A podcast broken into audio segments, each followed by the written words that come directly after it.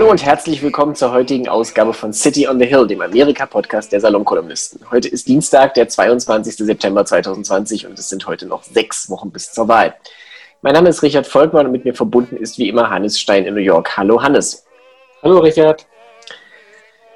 Die vierte Staffel Donald Trump hat uns einen weiteren spektakulären und leider sehr, sehr traurigen Plot-Twist beschert in der vergangenen Woche. Am Freitag ist Ruth Bader Ginsburg, die liberale Ikone, ein Fels der Integrität am Supreme Court seit ihrer Ernennung vor glaube, 27 Jahren gestorben an Komplikationen infolge von Krebs.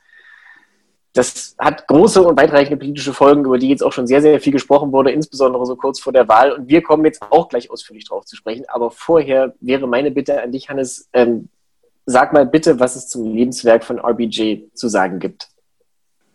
Ähm, wo anfangen? Vielleicht fange ich damit an, dass mein kleiner Sohn, der, der sieben Jahre alt ist, ein Bilderbuch hat. Das heißt I Dissent. Also ich widerspreche und handelt vom Leben von Ruth Bader Ginsburg. Ist ein Bilderbuch für Kinder. Äh, das ist schon mal doch interessant, oder? Ich meine, über wie viele Richter am Bundesverfassungsgericht in Karlsruhe gibt es Bilderbücher für Kinder. Ich ahne über gar keinen. Ich also glaube, die wenigsten von denen bringen auch das Charisma mit. Das muss man jetzt ja. mal bei aller Anerkennung ja. sagen. Ja, naja, es ist, wobei Charisma, äh, also Ruth Bader Ginsburg war ja tatsächlich eine zierliche, kleine, alte Dame, die höflich lächelte, ähm, in sehr überlegten Sätzen sprach, aber sie war jetzt also nicht, verstehst du, so eine so eine donnernde Rednerin oder sowas, sondern das Charisma kam einfach daher, dass man wusste, wer sie war. Wer war Ruth Bader Ginsburg? 1933 in Brooklyn geboren, als Kind einer jüdischen Mittelstandsfamilie. Ähm, Vater früh verloren, Mutter ein bisschen später, aber auch ziemlich früh verloren, die dann eben damals Jura studiert und ähm, es in diesem, dieser Profession schafft, als das noch eine komplette, aber wirklich komplette Männerwelt war. Also sie war äh, als Studentin sehr vereinzelt und sie war dann eben in ihrer späteren Karriere sehr vereinzelt.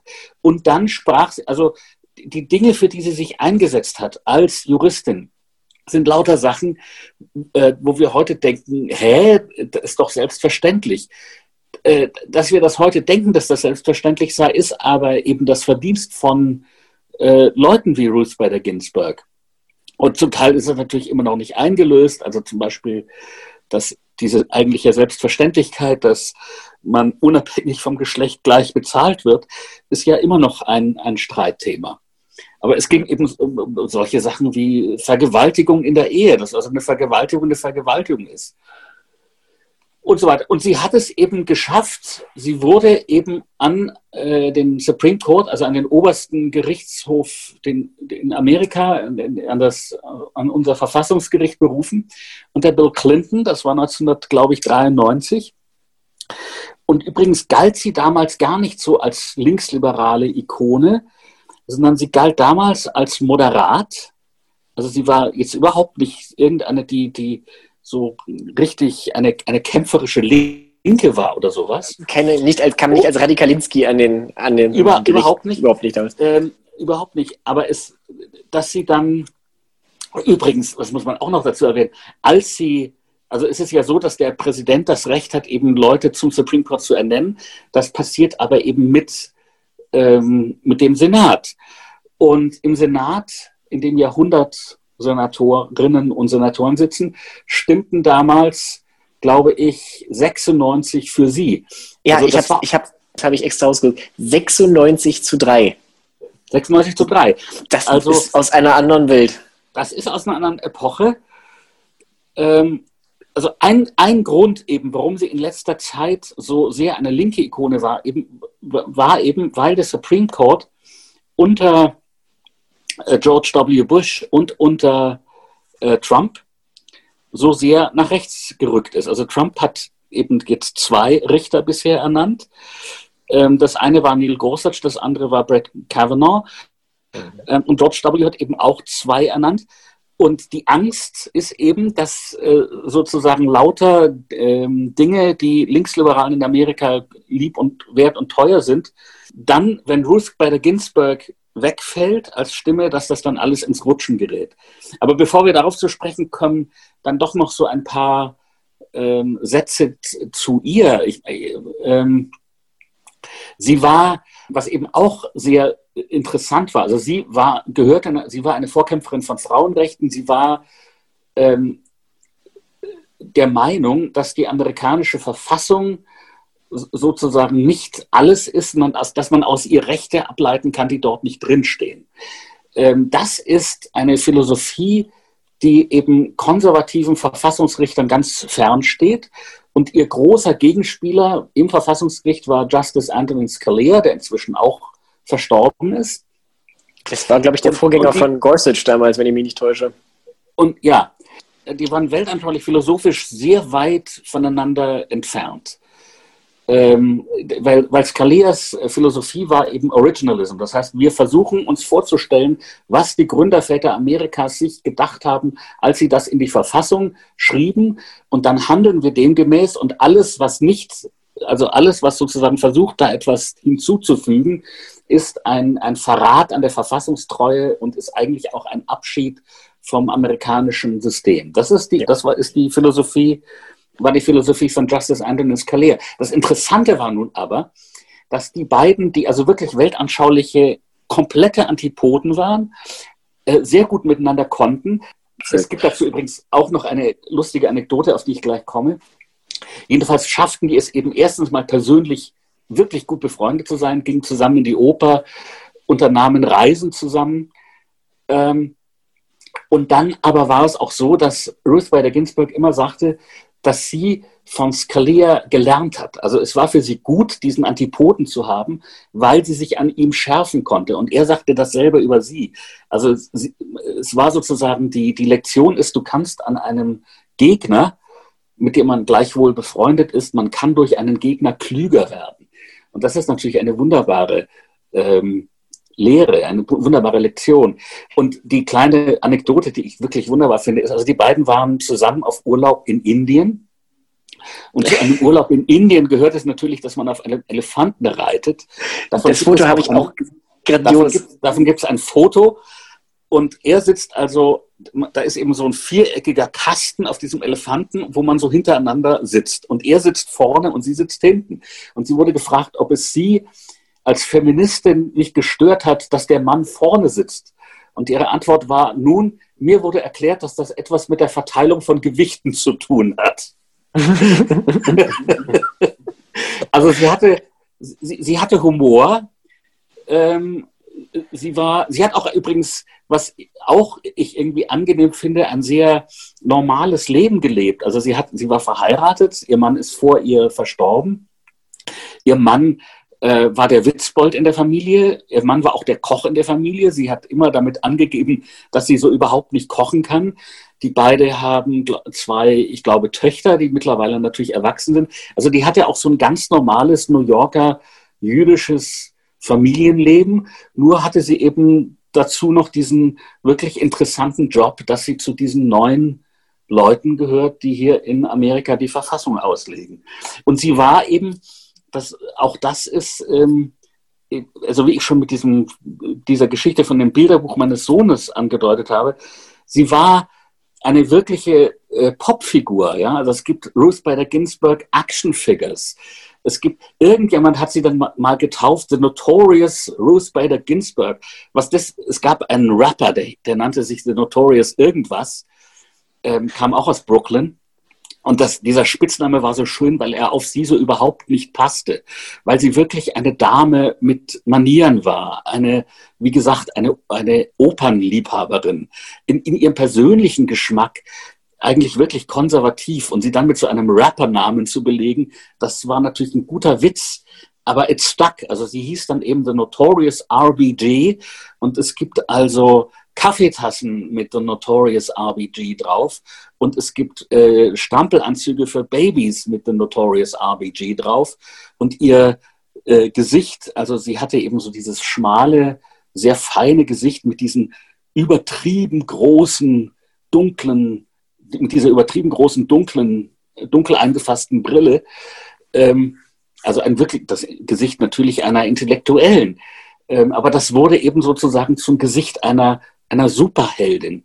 Und sie war, glaube ich, eigentlich nicht nur bei, bei Linken und Liberalen beliebt, sondern eben überhaupt, weil sie eine, äh, was immer man über ihre Einstellung dachte, eine sehr liebenswerte Person war.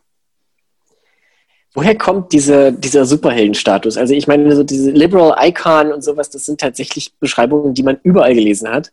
Und ich ja. meine, sie ist schon einprägsam und, und charismatisch. Und wenn du Leute jetzt welchen Richter am obersten Gerichtshof sie kennen, die allermeisten hätten wahrscheinlich sie gekannt, ja, und vielleicht noch ja. Kavanaugh, weil der halt jetzt vor kurzem noch in den Nachrichten war, aber sonst, also ich meine, ja. hat sie sich das, ich meine, sie hat sich das ja nicht nur ersessen, sondern Nein, nein, sie, schau mal, es gibt, es gibt in der amerikanischen Verfassung, anders als im Grundgesetz, äh, keinen Satz darüber, dass Männer und Frauen gleichberechtigt sind. Es gab mal einen Versuch, sowas einzuführen als Amendment. Und das ist äh, gescheitert am Widerstand ähm, vor allem einer konservativen Frau, Phyllis Schlafly. Ist das nicht die, die sich bei jeder Veranstaltung öffentlich erstmal bedankt hat, dass ihr Mann ihr erlaubt hat, dass sie äh, hier reden darf? Ja, ja, ja, ja, das ja, ist Phyllis Schlafly. Das ist Phyllis okay. Schlafly. So. Und äh, also vor diesem Hintergrund, dass in der amerikanischen Verfassung das nirgendwo steht und dass die amerikanische Verfassung natürlich von Männern äh, mit Puderperücken im 18. Jahrhundert ähm, erfunden wurde. Ähm, und vor dem Hintergrund, dass ähm, das Frauenwahlrecht ist in Amerika, naja, ich, das ist gar nicht so spät übrigens historisch. 1920, glaube ich, hatten es dann auch die meisten. Gutes, gutes das, Mittelfeld. Das ist so gutes Mittelfeld. Aber äh, zu der Zeit, als Ruth Bader Ginsburg anfing als Juristin, ich rede gar nicht als Verfassungsjuristin, sondern als Juristin Frauenrechte durchzusetzen, das waren eben die 60er, 70er Jahre. Du, das war damals noch ein richtig harter Kampf. Ähm, mhm. Es gibt dann eben auch noch ähm, zwei Filme über sie. Es gibt einen Spielfilm über sie, den ich nicht gesehen habe. Ich weiß nicht, ob der gut ist. Ähm, aber es gibt eine, einen wirklich exzellenten Dokumentarfilm über sie, den man jetzt wirklich auch nochmal angucken kann. Den gibt es äh, auf, ich glaube, auf Netflix, wo man sich das nochmal einfach auch vor Augen führen kann, dass sie zu einer Zeit eben Juristin war, wo dieses, dass mein Mann mir äh, erlaubt zu sprechen, wo das kein Witz war, sondern das war wirklich ziemlich normal. Also ähm, das ist, ich, ich bin ja, Entschuldigung, ein bisschen älter. Also ich erinnere mich natürlich auch noch an Talkshows. Ist okay, ist entschuldigt. Ich erinnere mich eben auch noch an Talkshows aus den 70er Jahren, wo Frauen gefragt werden, was sie beruflich machen und sagen, ich bin nur Hausfrau. Naja, das ist wie in dem Loriot-Sketch mit dem Jungdiplom. Ich meine, da lachen heute alle drüber, weil das so absurd ist, aber das, äh, Nein, was, aber das Erwin Hamann da sagt, das war völlig normal, dass man sagt, auch als das, Frau muss man was Eigenes haben. Das war hammerharte Realität. Und Ruth Bader Ginsburg hat eben in diesem Kontext, ähm, also ich meine, ihre Karriere fing ja nicht damit an, dass sie als Richterin am Supreme Court saß, sondern dass sie als Anwältin vor dem Supreme Court Frauenrechte vertreten hat. Und zwar eben vor neun Männern, das waren alles Männer, ähm, die erstmal sagten, was interessiert uns das? Und was eben ihre Fähigkeit war. Ich, übrigens, nur so in Klammern, ich, ähm, ich weiß gar nicht, ob sie sich jemals selber als Feministin bezeichnet hat. Aber äh, äh, das ist nur eine Nebenfrage. Also dass ihre Fähigkeit war, dass sie bei ihren Auftritten vor diesem Supreme Court es schaffte, in der Sache wirklich hart zu sein und hart zu bleiben, aber es konziliant zu sagen, es freundlich zu sagen und es eben weil sie eine wirklich gute Juristin war, diese Frage der, der Rechte für Frauen äh, so zu formulieren, dass diese neun Männer ihr zuhörten und zuhören mussten. Das war, das war ihre große Nummer, das war ihr wirkliches Verdienst. Und dafür wurde sie dann eben sozusagen belohnt mit diesem Sitz, wo sie dann auf die andere Seite kam, nämlich auf die Seite, die die Macht hatte, dann auch wirklich ein paar Dinge durchzusetzen. Das ist interessant, weil auch in den meisten Nachrufen jetzt als ihre wichtigste Eigenschaft hervorgehoben wird, und zwar von allen Seiten tatsächlich. Da hat sich noch mal, findet sich nochmal so ein bisschen dieses 96 zu 3 Gefühl wieder. Dieses Konziliante und diese Bereitschaft und vor allen Dingen Fähigkeit, einen Kompromiss zu suchen und Gemeinsamkeiten zu suchen. Also auch ja. das wirkt ein bisschen wie aus einer anderen Zeit. Ja also ja. der Gedanke, dass, dass, dass es sozusagen einen Middle Ground geben muss, den man notfalls auch selber erstmal schafft. Ja, ja, ja. Ähm, das ist praktisch das Gegenmodell zum heutigen Tribalismus. Das, insofern war ja. sie dann da, ja. äh, wie soll ich sagen, ein, wirklich ein, ein, ein Leuchtturm einer vergangenen Epoche oder eben aus der Zeit gefallen, je nachdem, wie man es sehen will. aber auf jeden Fall doch sehr, sehr wertvoll in dem Gericht. Ja, naja, und, und äh, um auf das jetzige zu kommen, also um, um zu verstehen, wie aufgeputscht die Atmosphäre ist, muss man sich eben Folgendes klar machen. Ähm, Im letzten Jahr von der Präsidentschaft von Obama starb Justice Scalia. Und Obama hatte selbstverständlich das Recht, einen neuen Richter zu ernennen. Und er ernennt, er ernennt äh, Merrick Garland, der äh, wirklich nicht irgendwie jetzt ein Linksliberaler war, sondern vielleicht etwas weniger konservativ als Calea, aber wirklich nicht jemand, der jetzt die, die, die, den, den, Supreme Court aus dem Ruder gebracht hätte. Und ja, sicherlich sagen, kein Umstürzler, ja. Ja, und dann sagt der damals von Republikanern schon dominierte Senat, nein, wir werden nicht mal Hearings abhalten, wir werden das einfach blockieren. Und zwar deswegen, weil wir kurz vor einer Wahl stehen und weil man nicht weiß, wie diese Wahl ausgeht, wir blockieren das jetzt. Wobei so. man da jetzt dazu sagen sollte, das war zwar die Formulierung, aber das war über ein Dreivierteljahr vor der Wahl. Ja, ja, ja.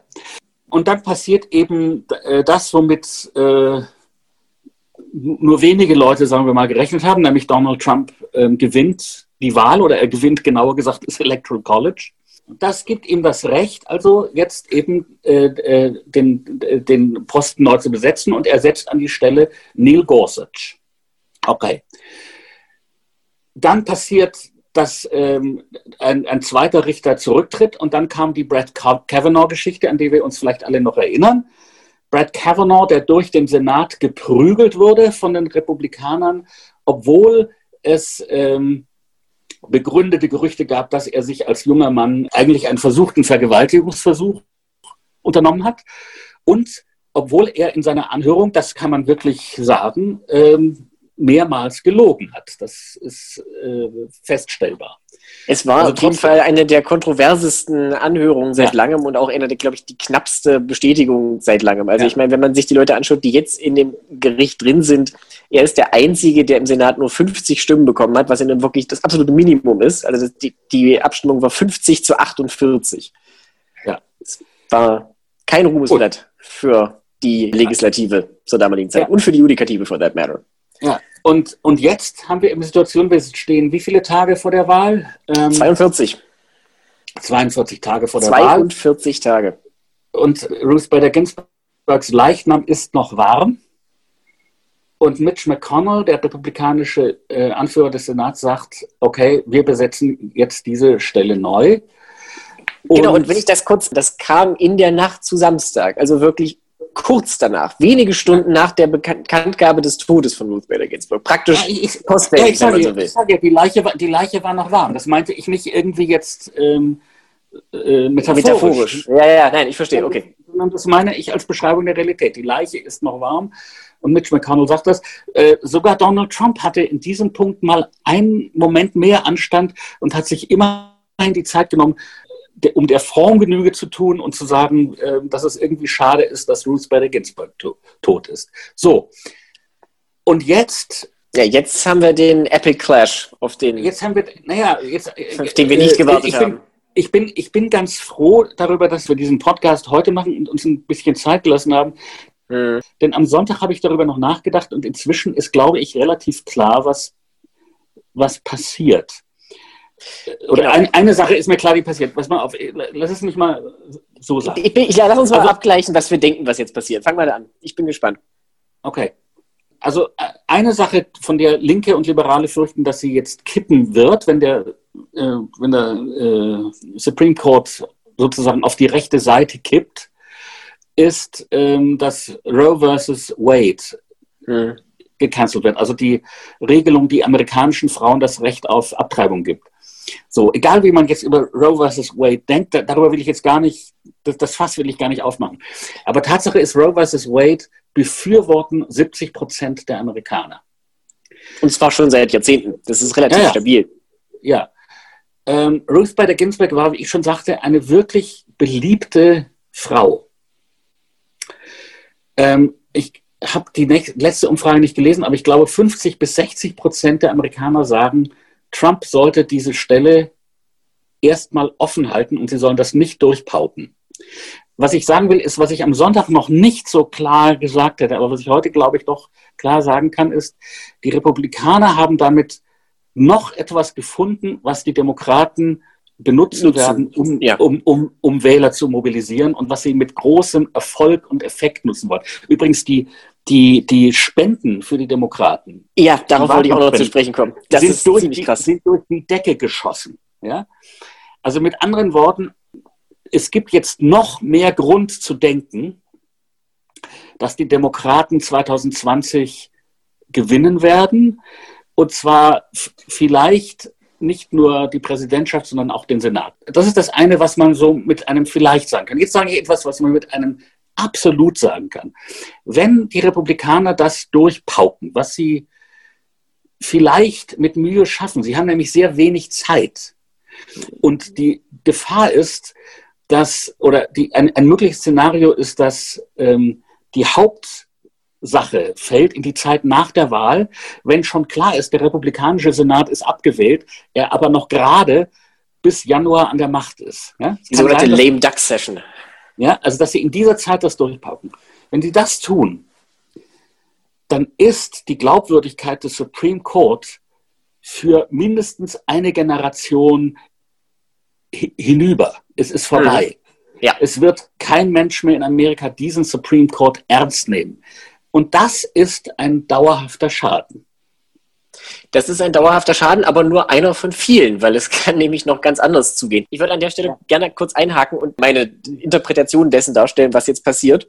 Ich würde gerne noch ein bisschen früher ansetzen. Was ich heute mit Sicherheit sage, was am Sonntag noch nicht feststand oder auch nur heute Morgen, ist, dass die Republikaner mit diesem, äh, mit dem Vorschlag fortfahren werden, weil das war ja noch nicht ganz klar. Es war ja noch nicht mal klar, dass sie wirklich alle Leute aus ihrem Caucus auf ihrer Seite haben. Weil ja gleich am Samstag Susan Collins aus Maine und Lisa Murkowski aus Alaska gesagt haben, dass sie diese, diese, diesen Schweinsgalopp auf dem Weg zur Nominierung eines Nachfolgers nicht unterstützen. Und da die Republikaner ja nur 53, also nur 53 Stimmen haben und sich also nur drei Verluste leisten können, weil bei 50-50 der Vizepräsident das auflösen würde zu ihren Gunsten, war es ganz interessant zu sehen, was die ganzen Wackelkandidaten machen würden. Also lass uns das praktisch mal jetzt einfach der Reihe nach durchgehen. Wir hätten jetzt also diesen Punkt. Da gab es mehrere Leute, die in Frage kamen, um sich auch dagegen auszusprechen. Unter anderem natürlich äh, mit Romney, unter anderem aber auch Leute wie Corey Gardner, der in Colorado gerade äh, ziemlich unter Wasser ist, was die Umfragen angeht und bei dem man denken könnte, wenn er in einem Staat ist, den Clinton gewonnen hat und wo Biden dieses Mal wahrscheinlich noch deutlicher gewinnen wird und er möchte seinen Platz im Senat irgendwie behalten, wäre er gut beraten gewesen, sich ein bisschen weiter in die Mitte zu bewegen, auf die Demokraten zu. Hat er nicht gemacht. Er hat relativ schnell gesagt, er macht das nicht. Dasselbe mit Tom Tillis in North Carolina, der ebenfalls nicht ganz so weit hinterher hinkt, aber der auch in den Umfragen tendenziell schlecht dasteht.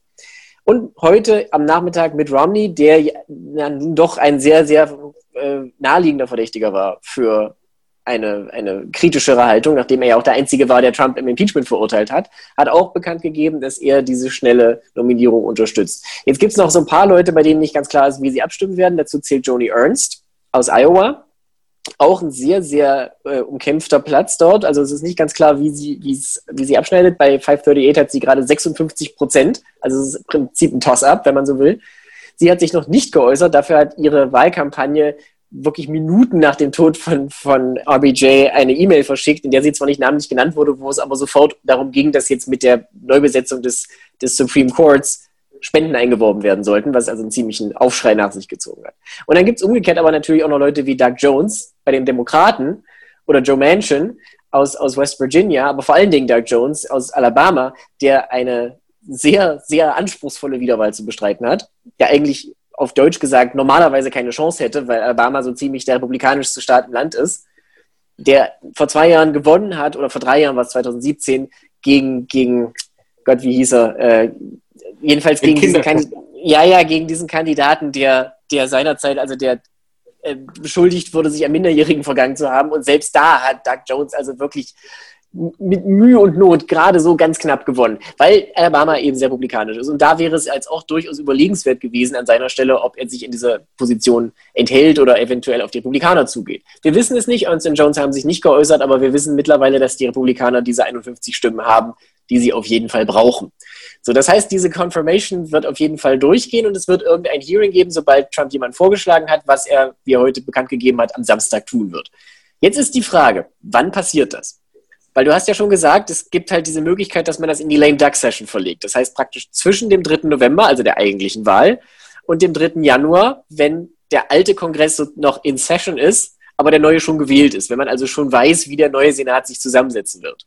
Und es, wie du ebenfalls richtig gesagt hast, ist die Chance ja nicht schlecht, dass die Demokraten danach den Senat kontrollieren. Entweder outright, indem sie halt auf 51 Sitze kommen, das heißt netto vier dazu gewinnen im Vergleich zu jetzt, oder drei dazu gewinnen und das Weiße Haus dazu, weil dann äh, Kamala Harris als neue Vizepräsidentin eben für sie ein, ein Unentschieden auflösen würde. Jetzt ist aber meine Frage an dich. Was ist wahrscheinlicher?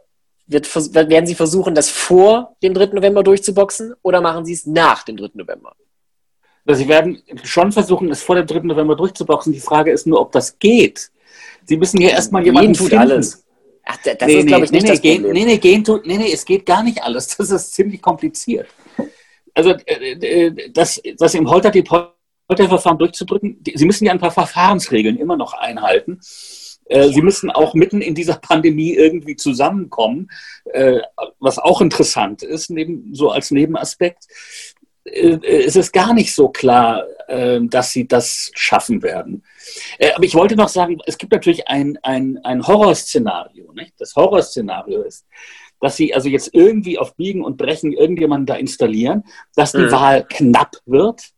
Richtig. Dass, und dass dann dieser Supreme Court die Wahl entscheidet. Ganz genau, ganz genau. Das und ist dann sind, und dann sind, game, Und dann sind wir wirklich in einem, in einem autoritären Territorium. Dann, dann ist es irgendwie zu Ende mit, äh, äh also, also auf absehbare Zeit, würde ich sagen, mit äh, einer wirklichen irgendwie nicht autoritären, äh, also dann, dann, sind wir in einer Bananenrepublik, weil dann ja, äh, werden, sie Trump, werden sie natürlich für Trump entscheiden und dann werden sie nicht nur, also dann mache ich mir um Roe versus Wade überhaupt keine Sorgen mehr, sondern dann mache ich mir Sorgen um das Wahlrecht. Ja, dann ist Roe versus Roe v. Wade tatsächlich das geringste Problem. Das stimmt. Ja. Und das ist aber, das ist genau mein Punkt. Also, wenn du das jetzt mal überlegst, Trump und McConnell haben durchaus unterschiedliche Motivationen dafür, wie schnell sie voranschreiten. Weil Trump ein ausgeprägtes Interesse daran hat, aus den Gründen, die du gerade genannt hast, unbedingt jemanden vor dem 3. November durchzubringen.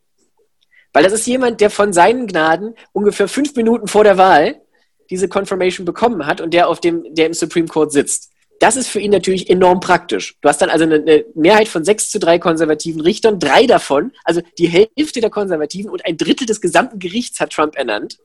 Was schon wirklich bemerkenswert ist, mal einfach historisch gesehen. Also das ist eine, aus, aus demokratisch, also Democrat-Sicht eine unglaublich blöde Verkettung von Zufällen in den letzten Jahren.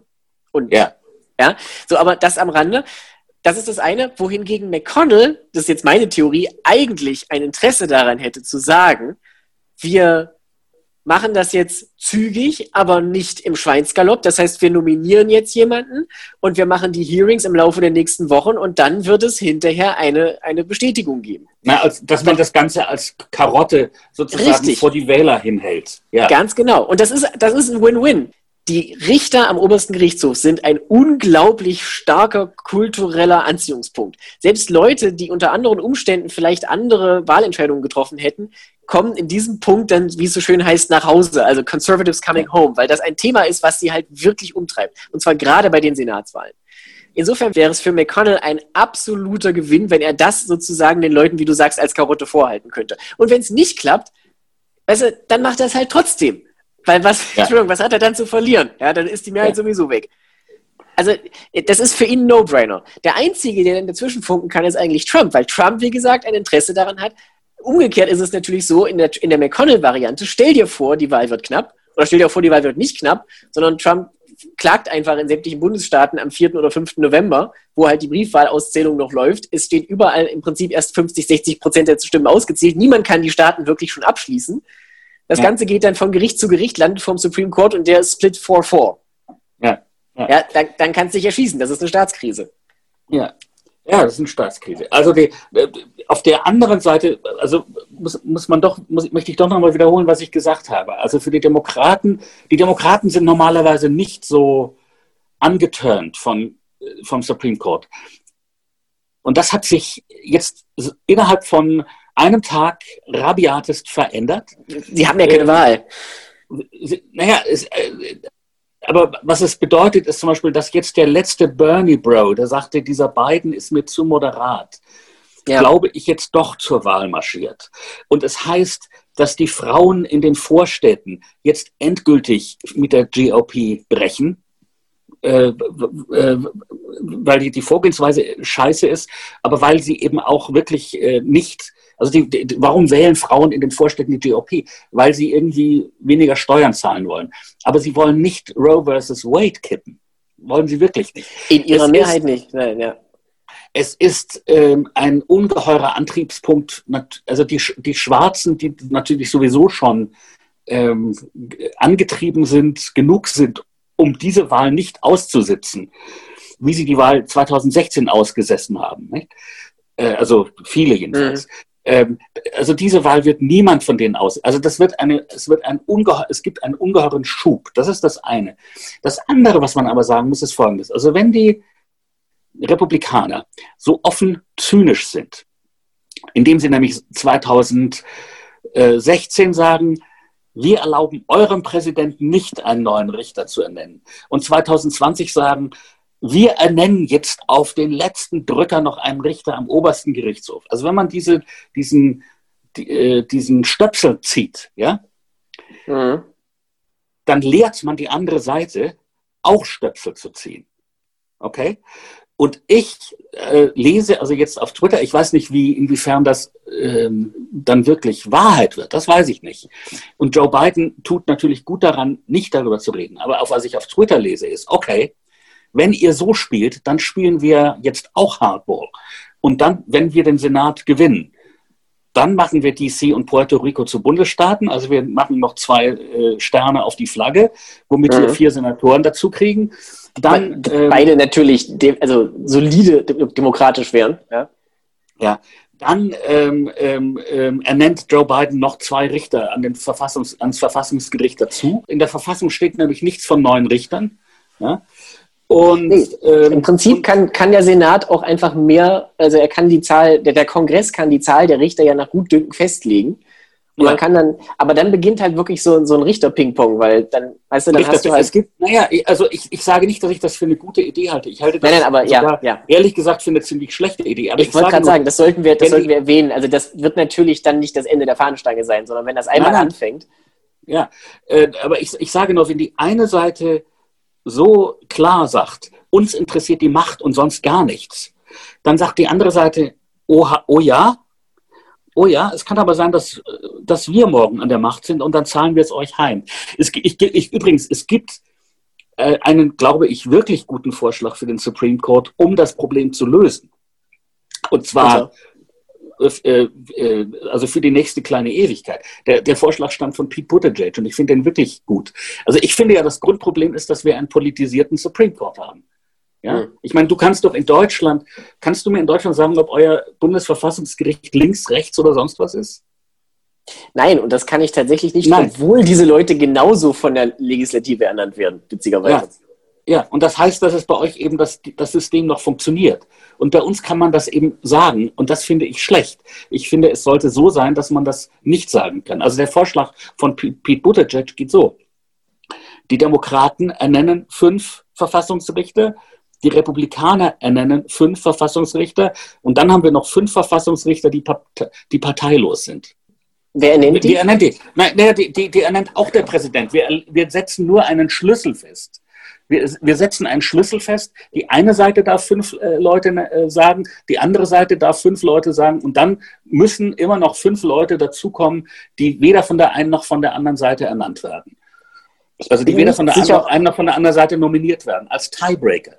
Ja, ich bin nicht sicher, ob das eine funktionale Lösung ist am Ende. Aber naja, es ist auf jeden Fall mal ein Vorschlag, ja. Es ist auf jeden ja, Fall mal eine ja, Möglichkeit, aus dieser Version rauszukommen. dass es nicht dazu kommen wird. Ich glaube übrigens auch nicht, dass äh, Biden tatsächlich, ähm, also ist es, äh, um, das kurz historisch zu sagen, es gab ja mal einen Versuch, das zu machen. Also to pack the courts heißt das. Ja, das hat Roosevelt versucht in den 30ern, ja. Das hat FDR versucht und ist am äh, Widerstand seiner eigenen Partei gescheitert. Also warum wollte er das übrigens machen? Weil der Supreme Court so, sozusagen dem New Deal dauernd Knüppel zwischen die Beine geworfen hat, weil der Supreme Court mhm. dauernd gesagt hat, das dürft ihr nicht machen, das dürft ihr nicht machen, das dürft ihr nicht machen. Sozialstaat ist verfassungsfeindlich, okay?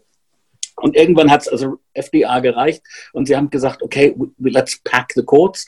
Und dann sagte seine eigene Partei, nämlich die Demokraten, das können wir nicht tun. Mit diesem Argument eben, wenn wir damit anfangen, wo, wer hört damit auf? Nicht? Und ich denke auch, dass ein Joe Biden so klug ist, ähm, äh, äh, es nicht zu tun. Aber es ist trotzdem so, wenn eine Seite so massiv ähm, faul spielt, ja, dann ist es sehr schwer für die andere Seite, wenn sie an die Macht gekommen ist, nicht faul zu spielen. Weil das Einzige, was dich dann zurückhält, ist sozusagen dein Gewissen oder eine übergeordnete Klugheit oder sowas. Ja, oder, oder halt das Wissen, oder das Wissen, dass die Gegenseite irgendwann zurückschlagen kann, weil es natürlich immer hin und her geht. Ich meine, das war ja ursprünglich mal das, was das Ganze ohnehin in der Balance gehalten hat. Dafür gab es ja den Filibuster. Und den haben ja, ja, fairerweise muss man dazu sagen, den haben für die Ernennungen ähm, mit Ausnahme des Supreme Court, also für die Gerichte, die Demokraten abgeschafft und den Filibuster für die Ernennung zum Supreme Court haben die, die Republikaner abgeschafft. Das war 2013 und 2017. Deswegen sind ja. wir ja in dieser Situation, weil sonst würden auch die 53 ähm, Richter der Republikaner überhaupt nicht ausreichen, um, ja. um Richter an den, an den, äh, ans Gericht zu schicken. Das könnten die Demokraten dann für alles abschaffen übrigens. Den Filibuster ja. einfach also, aber, man, ja, aber meine Überlegung, also ich bin ja Institutionalist, ich bin ja für Institutionen. Und meine Überlegung ist ja immer, wie schafft man es, diese Institutionen am Leben zu erhalten? Und ich, ich sage dir nur Folgendes.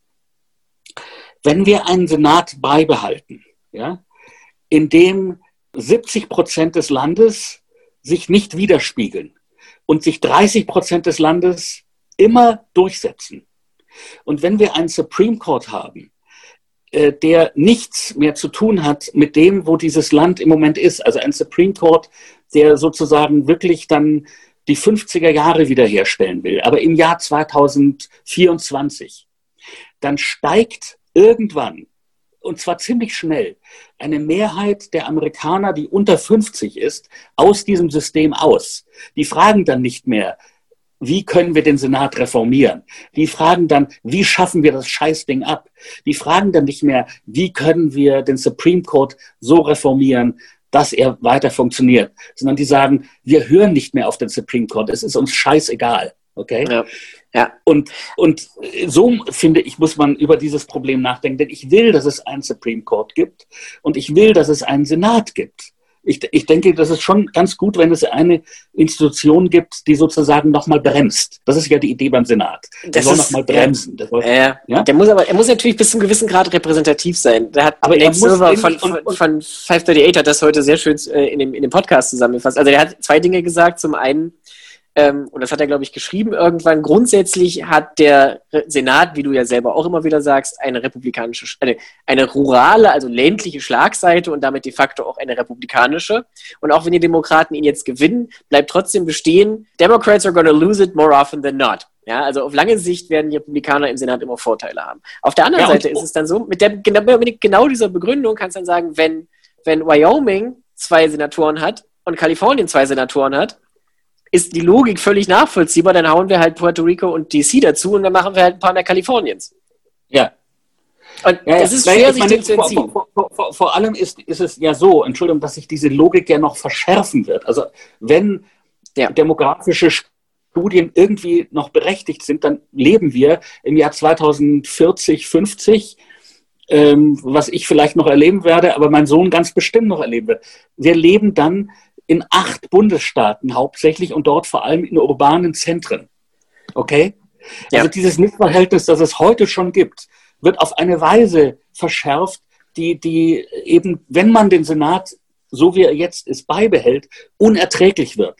Und irgendwann sagt mein Sohn dann, und zwar mit Recht, weg damit.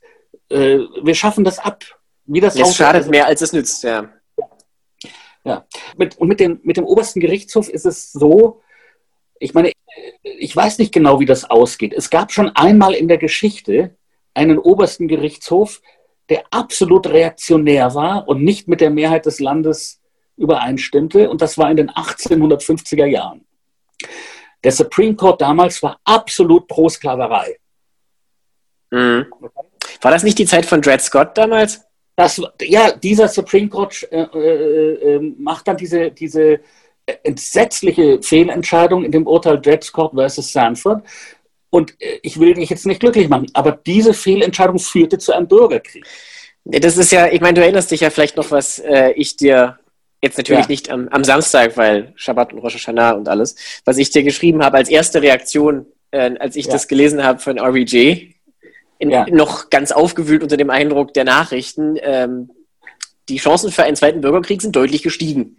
Ja, ja. Ich glaube, das kann man immer noch so stehen lassen, aber ich glaube nicht mehr, dass er bevorsteht. Aber Fakt ist natürlich, die Tribalisierung und die, die wie soll ich sagen, die, die, die, die Rückkehr der Leute in ihrer ideologischen Lage wird dadurch natürlich enorm verstärkt. Enorm. Ja, also, äh, also auf, auf kurze Sicht kann man sich ja ein, ein, ein nicht sagen wir mal, nicht unwahrscheinliches Szenario ausdenken, das ungefähr so geht.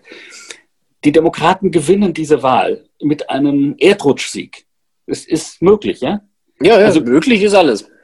Äh, es ist, und es ist, glaube ich, übrigens ähm, mindestens genauso möglich, wie dass Trump gerade eben noch sich mit Hilfe des Electoral College an der Macht hält. Also mindestens genauso möglich ist, dass Joe Biden äh, sich 300 Stimmen holt im Electoral College. Ja, ja, ja. Oder 400. Und, ich meine, das ist auch. Äh, ja, ja. Und das, also, dass es sowas Ähnliches gibt wie äh, mit, mit der Wahl von Reagan nach der Wahl von Jimmy Carter, ne? wo mhm. auf einmal ganz, äh, ganz Amerika Reagan gewählt hat, weil sie wirklich die Nase voll hatten von Jimmy Carter. Also ja. ist, so ein Szenario ist möglich. Ist es möglich, dass sie sich eben den Senat holen? Und dann fangen die Demokraten also an, ähm, ihr Programm durchzuziehen. Also erstens ähm, ein neuer Voting Rights Act, der, der, der John Lewis Voting Rights Act, um sicherzustellen, dass alle das Wahlrecht haben. Supreme Court sagt, ist verfassungsfeindlich. Äh, sie sagen, okay, wir wollen jetzt ähm, Gun Laws, wo wir Background-Checks haben für alle, die sich eine Knarre kaufen wollen. Äh, äh, Supreme Court sagt, ist verfassungsfeindlich. Äh, sie sagen, okay, wir wollen jetzt den Affordable Care Act ausbauen, wir wollen noch eine öffentliche Option dazu haben, also dass das mehr so funktioniert wie in Europa, wo es eine staatliche Krankenversicherung gibt. Supreme Court sagt, ist verfassungsfeindlich. Ne? Und dann werden die irgendwann wirklich böse. ja, aber ich meine, da kannst du nicht viel tun. Also ich meine, ich, was ich mir wirklich... Dann, also, dann, dann fängst du, dann fängst du darüber an, wirklich den Supreme Court äh, zu erweitern und zu sagen, das reicht nicht. Also es geht nicht, dass der Supreme Court dauernd sagt, was die Mehrheit der Amerikaner will, ist uns Schnuppe. Wir ziehen unser Programm, unser altes äh, äh, Programm von 1950 durch. Gut, aber da muss ich jetzt sagen, da bin ich vorsichtig skeptisch, nicht aus inhaltlichen Gründen, sondern weil ich mir einfach trotzdem nicht, also die Demokraten werden ja, wenn sie den Senat für sich entscheiden, höchstwahrscheinlich keine breite Mehrheit haben. Wir reden hier von 51, allerhöchstens 52 Stimmen. So realistisch sollte man sein, selbst bei einem wirklich guten Ergebnis. Ja. Da sind ja, reicht, Leute, aber, reicht aber, wie du Ja, das, das reicht, das reicht. Es reicht, um faul zu spielen. Das reicht natürlich, um durchzukommen. Vor allen Dingen, wenn der Filibuster abgeschafft wird oder wenn. Es ist alles, ja. alles okay. Der Punkt ist der da sind auch Leute dabei, die sind halt auch alles andere als die Elon Omar Crowd. Ja, du hast halt immer noch Leute wie Joe Manchin aus, aus West Virginia. Stell dir vor, Doug Jones gewinnt die Wiederwahl in Alabama. Ja, aber, aber, aber, alles, ja, aber alles, was ich jetzt gesagt habe, ist ja nicht das Elon Omar Programm, sondern das ist das zentrale und wie ich finde ja eigentlich auch ziemlich moderate Programm. Also zu Natürlich, sagen, wir brauchen, zu sagen, wir brauchen einen neuen Voting Rights Act. Ja, ja, ja, das, mein, das, ist, das meine ich, alles, das, das meine ich alles gar nicht. Das ist klar, das ja. wird auch durchgehen, da mache ich mir keine Sorgen. Bloß ähm, Packing the Court, also da noch Leute hinzuzufügen, mit, das mit, ist eine andere... Wenn, eine andere Preisklasse. Es geht durch, wenn der Supreme Court nicht Nein sagt. Ja, ja, natürlich. Aber der, aber der, der Supreme Court Nein sagt trotzdem, es werden die, da werden Leute sehr, sehr zurückhalten. Aber da, da rühren wir jetzt so ein bisschen im Kaffeesatz. Ich würde okay, zum Schluss gerne noch eine Sache, ich möchte jetzt zum ja. Schluss noch eine Sache mit berücksichtigen, weil das hast du am Anfang jetzt schon angedeutet. Du meinst, dass es, also die Frage ist, hilft diese Sache den Demokraten oder schadet es ihnen eher? Und da, auch da rühren wir jetzt bewusst im Kaffeesatz, einfach weil es noch nicht so wahnsinnig viele Umfragen gibt aus den Staaten mit den heißen Senatsrennen und aus den Battleground States für die Präsidentschaftswahl. Deswegen wissen wir es momentan einfach noch nicht. Aber wir können natürlich ein bisschen spekulieren. Meine Überlegung wäre, also du hast gesagt, die Tatsache, dass die Republikaner diese, diese offensichtliche Heuchelei an den Tag legen, dass sie vor, zwei, vor vier Jahren gesagt haben, wir warten bis zur Wahl und jetzt kann alles nicht schnell genug gehen, wird die Demokraten energetisieren. Wir haben es schon gesehen. Selbst in dem Senatsrennen, wo man das eigentlich nicht erwarten würde, hat es ein, eine, eine Lawine von Geld gegeben an Spenden, die da, die da eingetroffen sind. Also ich meine, Al Gross zum Beispiel, ein Unternehmer aus Alaska, der für die Demokraten da antritt, der da nicht mal Mitglied ist, hat, glaube ich, allein in den letzten paar Tagen drei Millionen Dollar an Spenden eingenommen, was ungefähr so viel war, wie die Kampagne bis Ende August insgesamt besaß. Also es ist völlig irre. Er wird wahrscheinlich trotzdem nicht gewinnen, aber so in dem Maße bewegt sich das. Auf der anderen Seite kannst du natürlich genauso gut sagen, das wird Leute, die unter den bisherigen Umständen vielleicht aufgrund von Corona und aufgrund der katastrophalen Antwort des Weißen Hauses darauf überlegt hätten, Joe Biden zu wählen, zurücktreiben zu den Republikanern. Wie gesagt, Conservatives coming home. Verstehst du, wo, wo kann das hinführen? Was für dich spricht und für deine Auslegung ist folgendes, was wir noch gar nicht erwähnt haben. Am 10. November, also genau eine Woche nach der Wahl, findet eine Anhörung statt zum Affordable Care Act, also zu Obamacare, ja. wo, gegen das die Republikaner geklagt hatten. Es ist durchaus interessant, auch im Hinblick auf den Wahlkampf, weil Roe v. Wade ist ja die eine Sache, die eigentlich sehr beliebt ist, mit knapp 70 Prozent Zustimmung. Das andere ist der Affordable Care Act. Ja. Richtig, und das andere ist der Affordable Care Act. Da gab es jetzt auch ja, noch eine ja. Frage, wo 68 Prozent gesagt haben, die Pre-Existing Conditions sollten auf jeden Fall, also der, der Schutz für Leute mit, mit, äh, mit Vorerkrankungen sollte auf jeden Fall erhalten bleiben. Zwar hat Trump hunderttausend Mal gesagt, dass er das beibehalten möchte, aber ja, wir wissen alle, gesagt, dass, wie. Er hat erstens er hat nie gesagt, wie, und zweitens, jeder weiß, dass Trump in der Sache nichts zu melden hat, sondern das läuft alles über McConnell. Und McConnell ist ein erklärter Gegner von Obamacare, period. So. Ja. Und jetzt, und das wird übrigens, das ja, wird übrigens nur in Klammern, das wird natürlich äh, noch wichtiger werden, weil aufgrund dieser Seuche wir sehr viele Leute jetzt haben mit Vorerkrankungen, sehr viele Leute mit Lungenschäden, sehr viele Richtig. Leute mit Herzschäden. Nicht? Richtig, die Zahl der Pre-Existing Conditions steigt ja auch täglich an genau wegen Corona. Ja. Und der Punkt ist, wenn die Demokraten jetzt, also wenn sie es schaffen, diese beiden Themen miteinander zu verbinden, also stehst du, wenn, wenn Trump es schafft, den, ich bediene mich jetzt lose bei dem, was bei 538 besprochen wurde, um fair zu sein. Wenn Trump es schafft, die Wahl vom, von Corona wegzubewegen, hin zum Thema Supreme Court, ist es für ihn gut.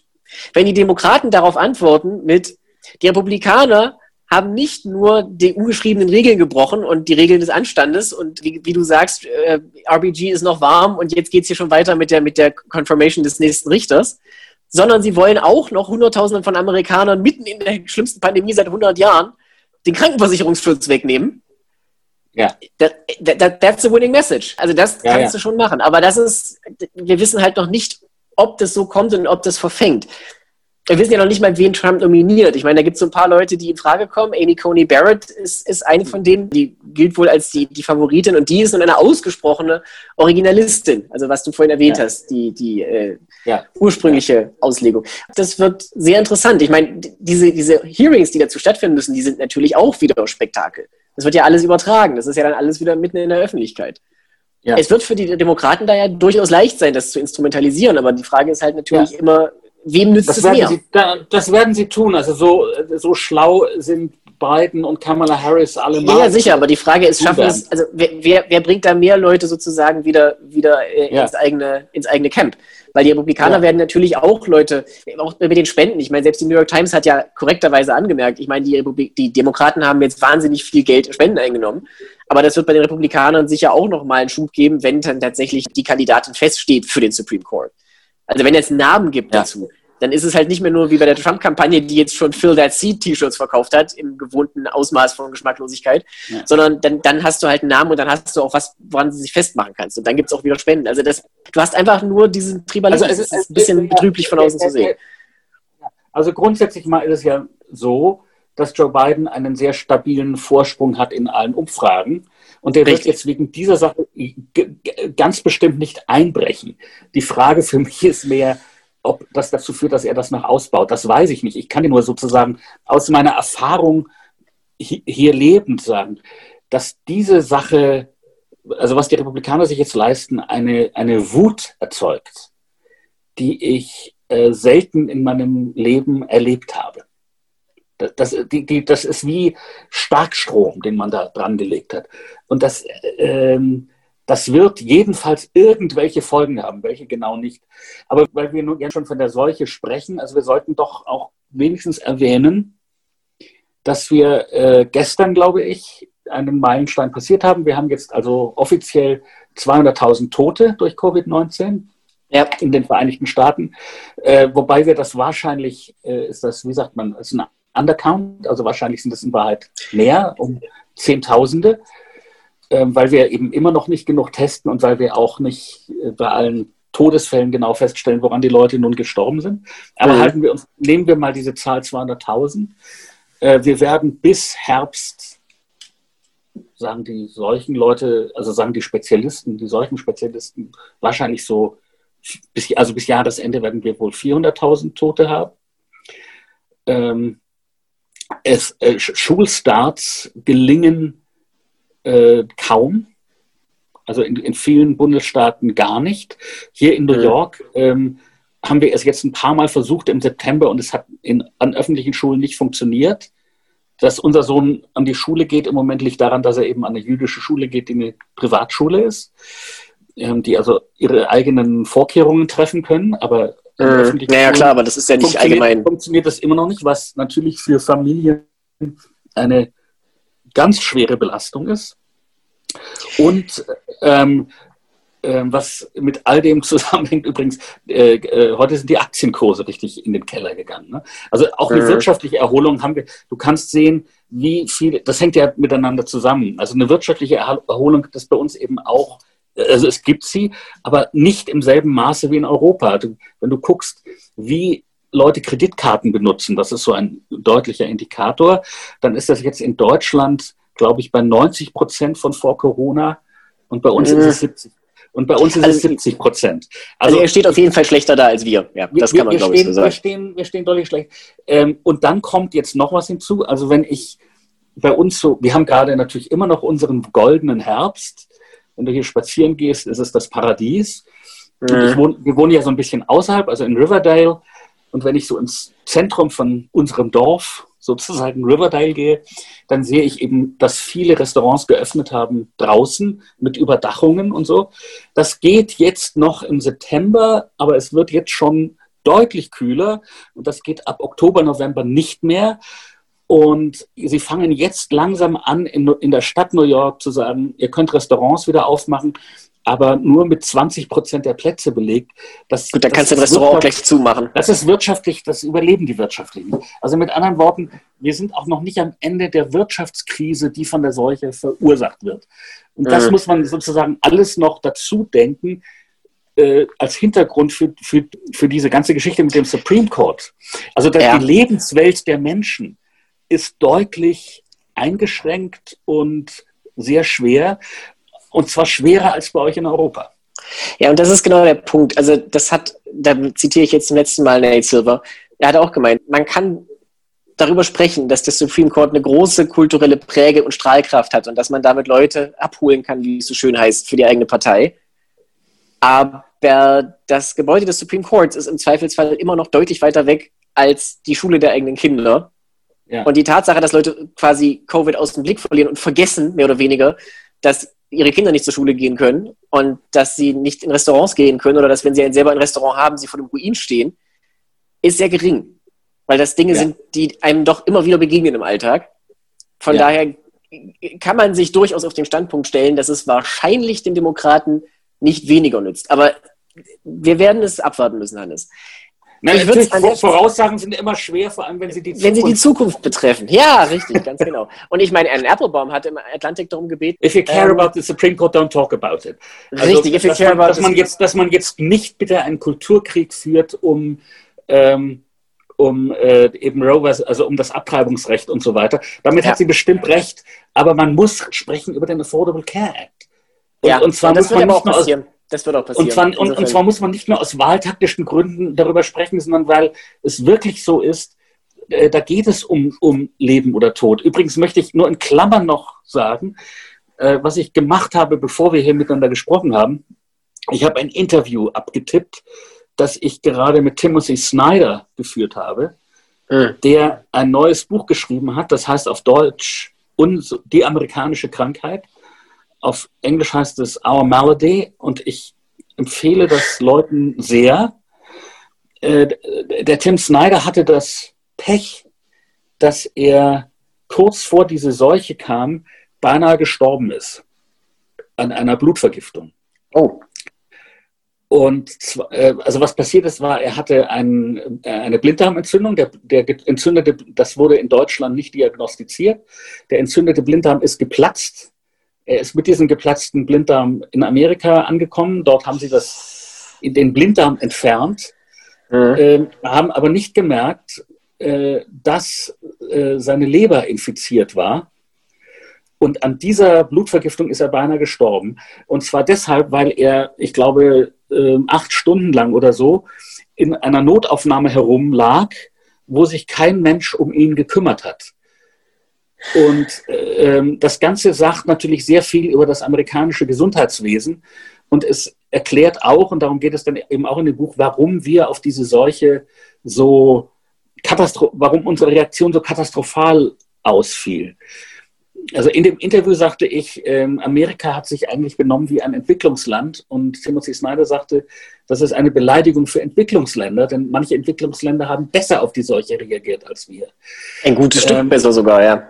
Ja, also das nur als, als äh, das ist jetzt keine Prophezeiung, aber eine Leseempfehlung. Äh, ja. Dieses Buch von Timothy Snyder kann ich sehr empfehlen und mein Interview kommt irgendwann demnächst in der Welt. Gut, ein schönes Schlusswort, Hannes. Dann danke ich dir für das sehr schöne und sehr emotionale Gespräch, das, glaube ich, in diesem Zusammenhang einfach mal sein musste. Also ich kann jetzt nur für mich sprechen, aber mir geht es jetzt etwas besser, nachdem man das einfach mal alles laut besprochen hat, weil ich das seit Tagen irgendwie mit mir rumgeschleppt habe. Ähm, ich danke dir für den guten Austausch. Ich danke allen fürs Zuhören. Wir hoffen, dass wir bis nächste Woche alle noch da sind, um das weiter besprechen zu können. Wir wünschen Khatima Tova. Am Montag ist ja Yom Kippur und dann hören wir uns nächste Woche. Vielen Dank. Bleiben Sie uns treu.